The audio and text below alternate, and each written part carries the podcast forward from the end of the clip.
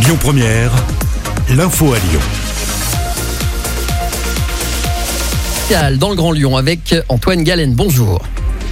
Bonjour, un homme grièvement blessé par balle dans le quartier des Minguettes à Vénissieux. C'était dans la nuit de jeudi à vendredi. Un drame qui survient une semaine après un homicide dans le même quartier. La maire de Vénissieux, Michel Picard, a exprimé son inquiétude face au trafic de stupéfiants. La piscine temporaire de la Tête d'Or est de retour cette année. Deux créneaux de 3h15 seront disponibles avec 300 personnes par créneau. Les matinées seront réservées aux centres sociaux. L'aire de jeu n'a toutefois pas été reconduite cette année par manque de fréquentation. Le Lyon BD Festival a débuté hier. Concert illustré, exposition, rencontre, de nombreuses occasions pour les artistes locaux de mettre en avant leurs travaux.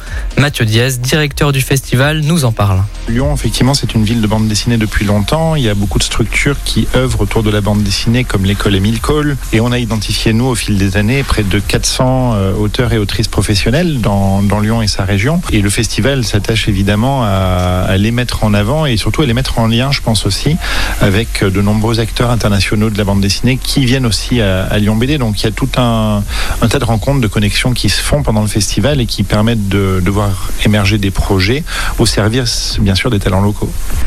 Vous pouvez retrouver l'interview complète de Mathieu Diaz demain à 11h30 sur Lyon Première. Cet après-midi, à partir de 14h, démarre à la place Bellecour la marche des fiertés, un événement ayant pour objectif de faire entendre la communauté LGBTQIA+, face à l'extrême droite et la sourde oreille du gouvernement, selon Antoine, membre du collectif Fierté en lutte.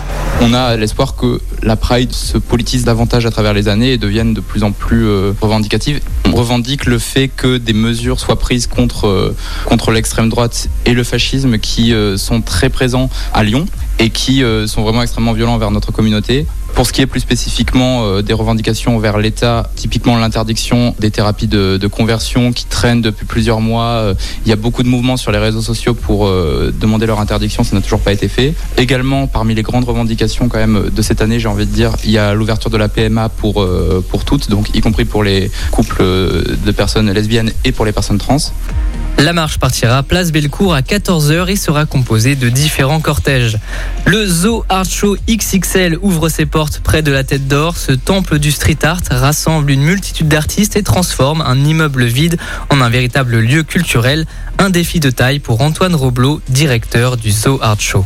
Le principe, c'est de reprendre des bâtiments en transition, donc qui sont vides, hein, tout simplement, et de les transformer en lieu de divertissement. C'est 5000 mètres carrés à visiter. On a vraiment fait ça pour rigoler avec des potes. C'était plutôt de se dire, voilà, il y a du patrimoine qui est vide, euh, les gens peuvent pas rentrer dans ces bâtiments, c'est vraiment dommage, ils sont pas utilisés. Et surtout, c'est dommage que des, que des artistes, des gens à qui on donne pas forcément ce genre de lieu, puissent pas les exploiter euh, alors qu'il y a personne. On a une méthode de travail qui vise effectivement à aider ceux qui le souhaitent et euh, qui en sont là dans, dans leur carrière à se professionnaliser. L'exposition est ouverte jusqu'au 1er août. Plus d'informations sur le site www.zoartshow.com. Et puis un mot de sport, une victoire 94 à 61 pour contre Gravelines Dunkerque. C'était hier soir.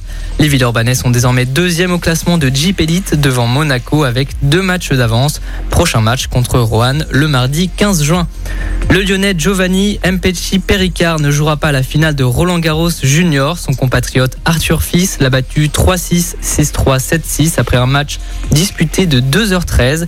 Les deux compatriotes se retrouvent toutefois aujourd'hui pour disputer la finale de double. Le reste de l'actualité en France et dans le monde avec la rédaction. Bonjour. Écoutez votre radio Lyon Première en direct sur l'application Lyon Première, lyonpremière.fr et bien sûr à Lyon sur 90.2 FM et en DAB+. Lyon Première